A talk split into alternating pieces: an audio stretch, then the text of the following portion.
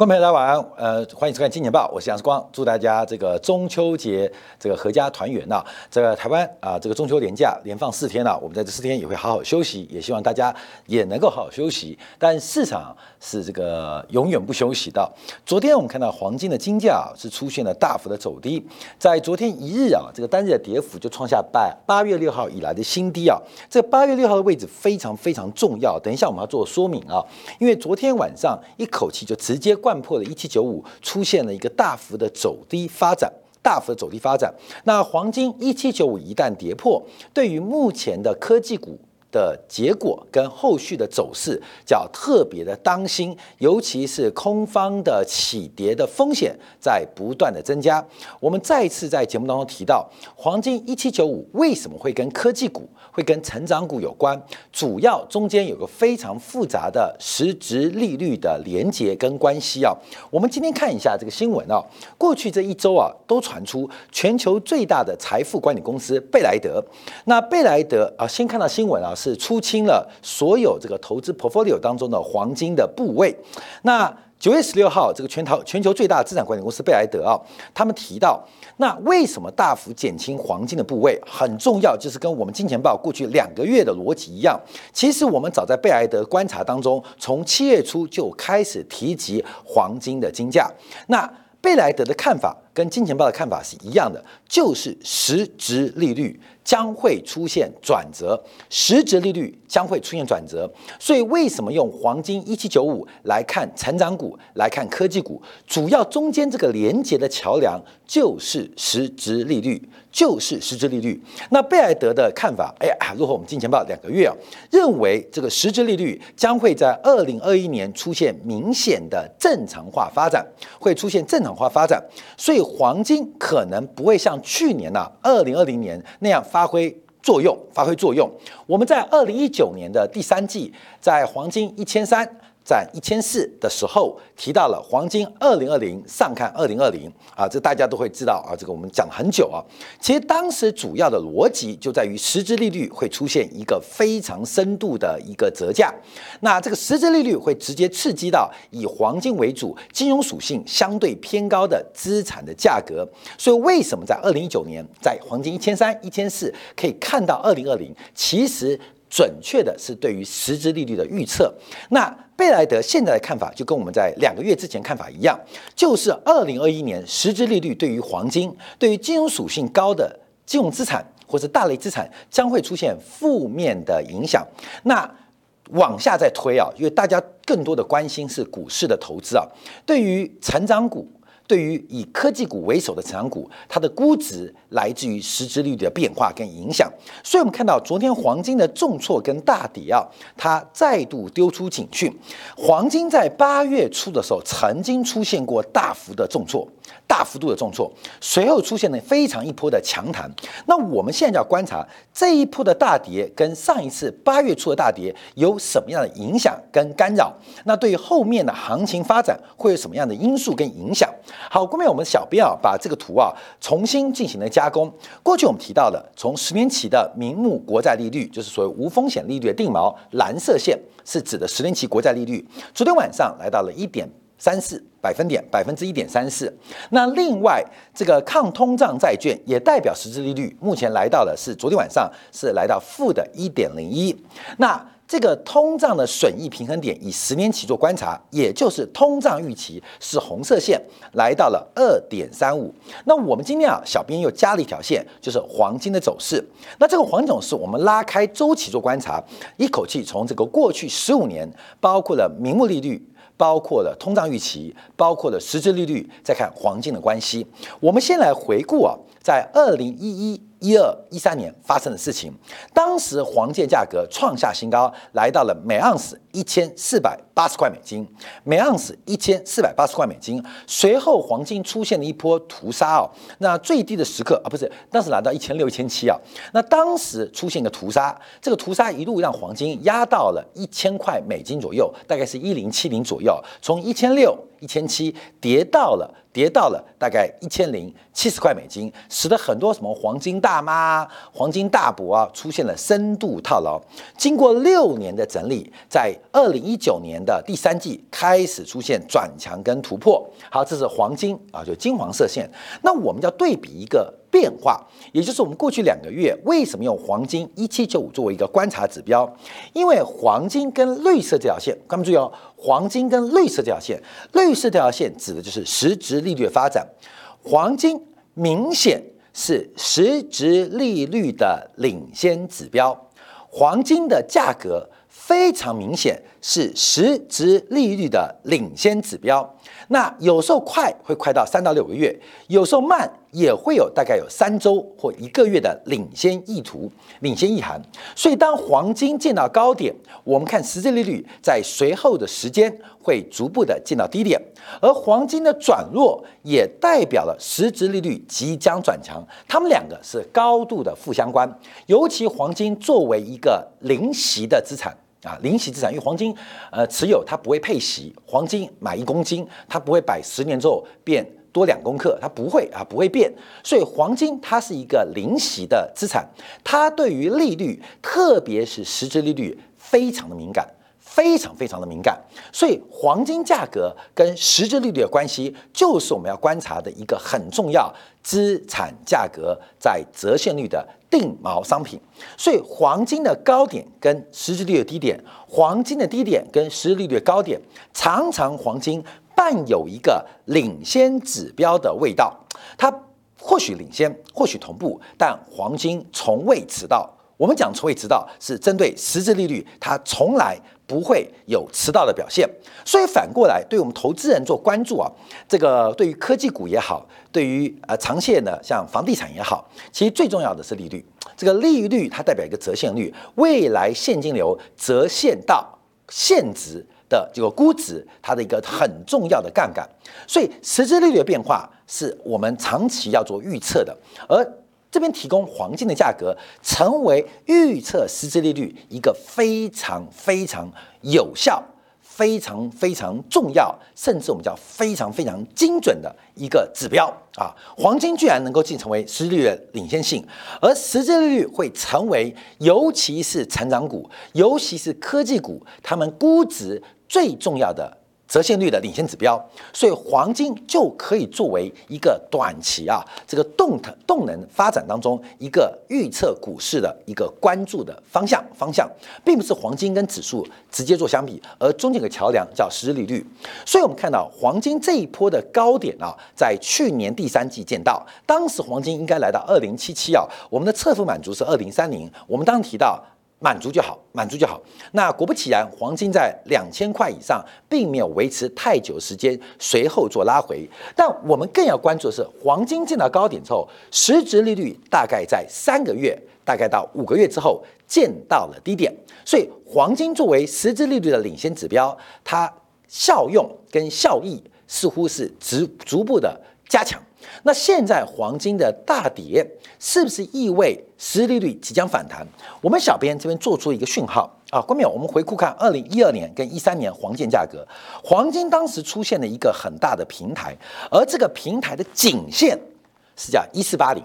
一四八零啊，一四八零。那在四月十号的时候，黄金跌破颈线，在两周之后，实质利率突破了底部的颈线。所以黄金可能是个头肩顶，可能是个多重顶，而实际利率可能是个头肩底，可能是个多重底。可是黄金跌破了头部的颈线之后，实质利率随后在一段时间突破了底部的颈线，一个是走空的确认，而这个走空作为利率多头的一个重要的发现跟意涵。好，那我们就要回来看这个框啊，这个框，黄金目前的颈线，颈线。其实，在一千七左右啊，在一千七左右，看到没有？其实就在一六八零左右啊，在一六八零左右。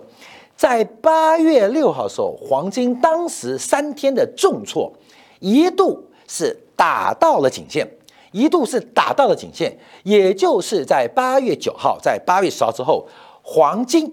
假如进一步的下跌，哪怕是多跌十块，哪怕是多跌五块钱，整个黄金的颈线。叫正式失守，也就是过去一年以来的盘整，在一千六百八十块以上，最高到二零八零，这个头部跟区间已经可以确认形成了一个头部形态，就颈线跌破，在八月份啊八月初的时候，差一点叫做确认哦。可随后我们看到黄金出现快速的拉高，这个拉高就变成回撤颈线，可这次再来一次。啊，这个颈线啊，不能天天来测试啊，这是一个多头的顶底线啊，这个底线再度测试，所以除了一七九之外，我们要观察一六八零的跌破，回到这张图做观察哦，观没有？就代表这个平台的下缘被灌破，那它会不会像是二零一三年四月十二号的观察点？第一个是黄金的空头确认，那另外一个很重要的含义就是实质利率。即将出现重大的反转，那这个看法是我们过去从七月份、八月份到现在九月中，我们一直在预期的，而且我们提醒大家不断做观察。那现在包括全球最大的资产管理公司贝莱德也认为，也关注到了整个实质利率即将出现重大的变化跟发展。那最重关注的就是九月二十二号美联储的利率货币。决策的会议，这是第三季季底的一个利率决策会议，所以现在所有市场正在做一个重新的估值跟估价，针对整个利率市场的变化跟反转，再一次提醒大家要特别的当心跟留意，因为一旦利率出现一个明显的反转，将会对于很多的大类资产的价格产生不幸的因素。我们举个例子来讲哦，不是股市哦，我们再推更远，对于利率敏感的房地产，大家注意到。台湾地区的房地产，大陆地区的房地产，在实质利率全球在美元带动之下的反弹之后，其实台湾的房地产在二零一四年、二零五一五年曾经见到一个高峰，大陆的房地产也在二零一四年、在二零一五年见过一次高峰，所以二零一六一七啊，其实台湾的房地产往下跌的嘛。那大陆房地产啊，大概二零一六一七也是成为当时整个空头循环的低点。我们在过去几天做了这个中国七十大城市啊，由国家统计局所公布的数据，创下七十一个月的连续上涨，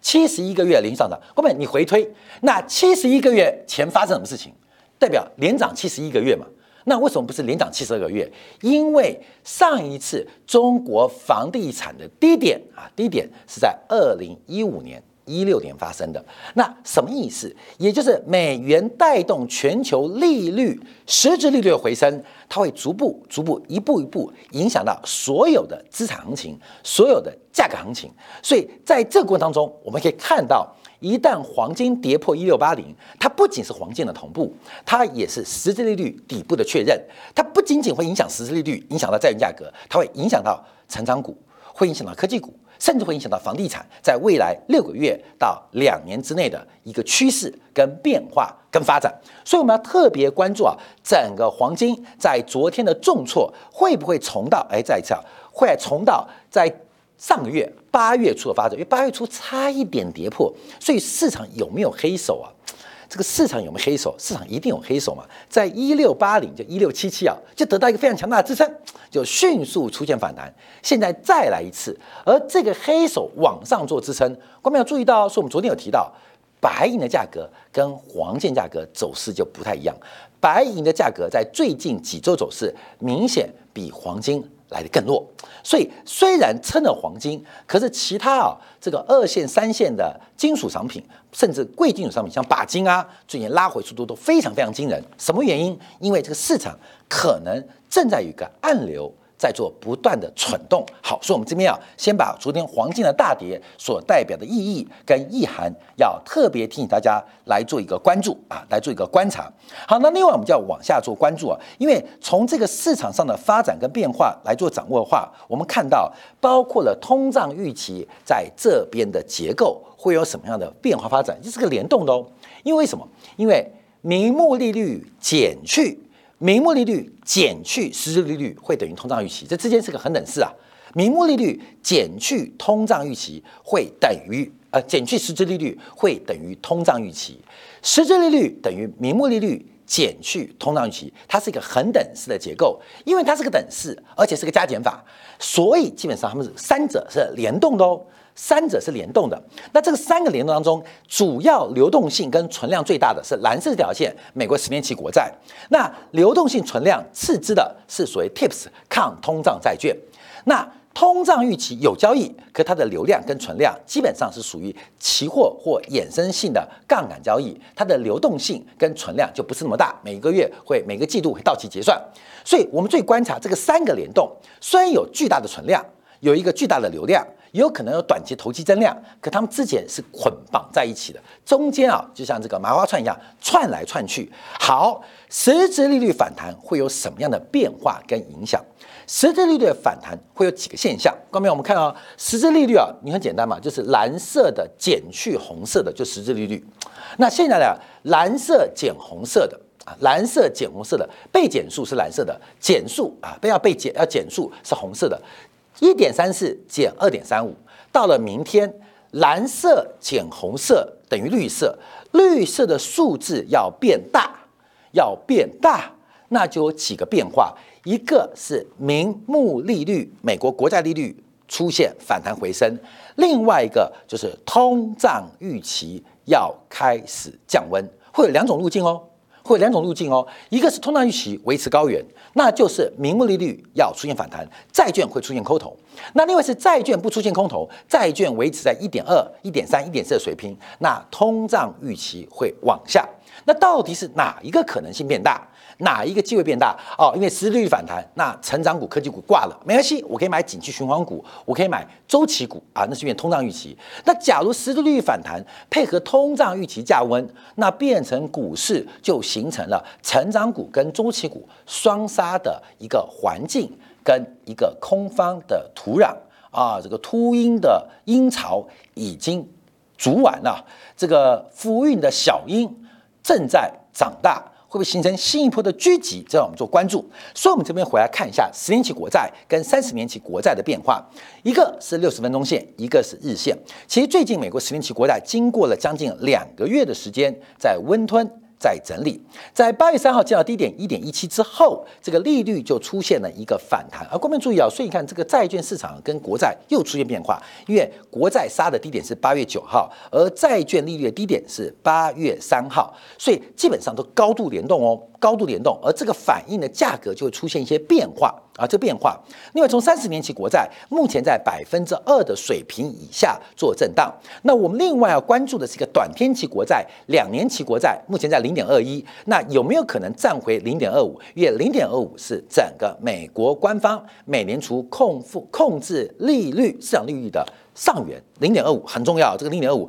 短天期国债要看短天期国债，呃，两年期国债的零点二一什么时候会重新站回零点二五？这是我们关注。那另外一个是十年期国债跟三十年期国债的利差会有什么样影响？好，我们就要看一下这个叫直利率曲线的变化，分别由去年年底啊，就是今年以来，还有包括了五月十九号，还有九月十六号几次的一个变化，在昨天的债券市场的反应。尤其昨天黄金是重挫，那为什么黄金重挫跟债券市场有什么样的关系呢？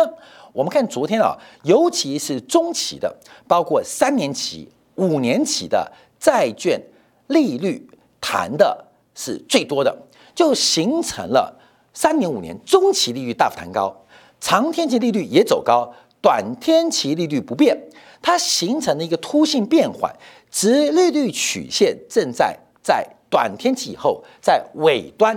正在放缓。那尾端放缓什么意思？回来看金融股。所以从职业曲线可以看金融股的投资的价值。我们也提过，职业曲线变陡代表净利差扩大，这会反映在金融股跟重资产的产业类别跟个别公司上。而职业曲线一旦变缓，反过来会对于金融股。或对于重资产的个股会产生负面的拖累啊，这是必然发生的，只是需要时间来演化，时间是唯一的这个润滑剂跟调味剂。那我们看昨天啊，在黄金大跌的时刻，昨天的直率曲线从中期以后的，不管是三年、五年、七年、十年、二十年、三十年，它整个是放缓的。哎，那说时光不对啊，短天期的没动，短天期在这两天的确没动，因为短天期，尤其在直率曲线的短期，就在各位画面的左左方啊，这边是由官方政策来进行控制，这接近了货币市场，已经接近了货币市场，后面是属于资本跟债券市场、债务市场，所以现在的债务市场从中天期到长天期的直率曲线在变缓，而短天期要等待九月二十二号，也就是下周之后的美联储的利率决策。所以，我们看今天台北股市啊。台北股市因为中秋要放四天嘛，所以杀尾盘。为什么大家说中秋变盘？这个中秋变盘，这可能是一个节气说。可重点是因为下礼拜的这个美联储的决策，不管动不动，它的任何的声明跟举措，都会影响到市场的估值跟变化。好，最被动的是美元了。昨天晚上美元是大幅度的反弹了，这个美元指数守住了目前我们观察的，包括了下降轨道啊。目前它整个底部形态正在完结。我们带点阴谋论做观察，世光一直关注了中国的信贷脉冲，我们一直关注中国的这个债务地雷的人为人工的引爆跟实验。主要我们一直有个假设，北京利用西方过度宽松的财政跟货币环境，在进行调结构、去杠杆、防泡沫的操作。所以今年以来，不管大型的像海航，包括了像不良资产管理公司的华融，到最近啊，进入大家关注的中国最大的房地产公司的恒大，都出现债务的泡沫破灭，不是泡沫，泡沫一直存在。什么时候破灭？哎，郭淼，有时候我们批评啊，很多人好像批评北京啊，还有这个人为管控太严重了。好，郭淼，这个批评讲是真的，代表泡沫的破灭，其中背后。有人为因素的操作可能性绝对不低，绝对不低。所以关淼你就讲嘛，假如很多人负面评论中国或北京的社会制度、政治制度，关淼，那我们的假设那就高度为真，你懂意思吗？就是负面看待中国的，那世光在金钱报假设就高度为真，因为它什么都是人掌控嘛，你懂意思吗？市场机制、自由机制，大家批判的基本上那就是为假为真，就是它管制、管制、管制、要管制。关淼，那人为。从海航、华融到恒大、华夏幸福的泡沫破灭，那就一定是人为控、人为戳破的嘛。所以，各位朋友，这个逻辑啊，大家很清楚嘛。你越是负面看待今天北京的政治方式，那世光的假设就会越贴近真实啊，真实。那你反对这种态度啊，就就认同态度，基本上我的假设也是真的。所以，从正反合啊，怎么观察我们的假设都应该是真的。什么假设？就是北京在利用。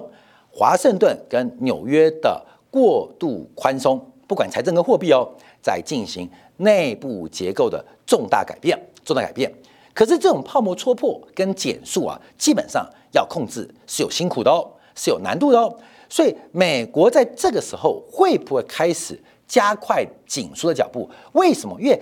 我们去想想哦，恒大的债务跟泡沫，假如能够被解决。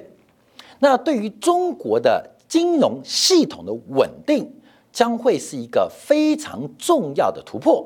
也就是长期背在中国经济最大的隐忧，就是房地产价格、房地产消费，最后给金融系统带来非常长期而严重的隐忧。那假如美国继续宽松，那中国就把背在背上最大的风险跟地雷。给移除了啊，观众朋友，所以我们从中美博弈角度来做观察，所以在这个时刻，我认为啊，华尔街的势力并不会放手，华尔街一定有机会，有也企图，有利益，有成本在其中，所以现在，所有东西配合起来，看看黄金，看看实际利率，看看贝莱德的讲法啊，这很多东西的做法来做一个关注啊，专注这个动作，贝莱德压什么？贝莱德最近啊，被大家批评很凶啊，尤其是索罗斯为代表，认为贝莱德。过度看好中国，光明，我跟你讲哦，其实金钱报的逻辑跟贝莱德几乎一模一样。贝莱德看到的事情，就是我们给金钱报官票讲的事情，而且我们讲的更清楚。贝莱德对于 VIP 客户所做的这些报告，基本上官票你可以免费在金钱报得到啊，因为我们看法是雷同，又看好中国的长期竞争优势，又担心。短期的价格风险，所以这个组合起来，看到没有？这个美国的紧缩在九月二十二号会丢出什么样的话语，就变成一个非常非常重要转折的关键。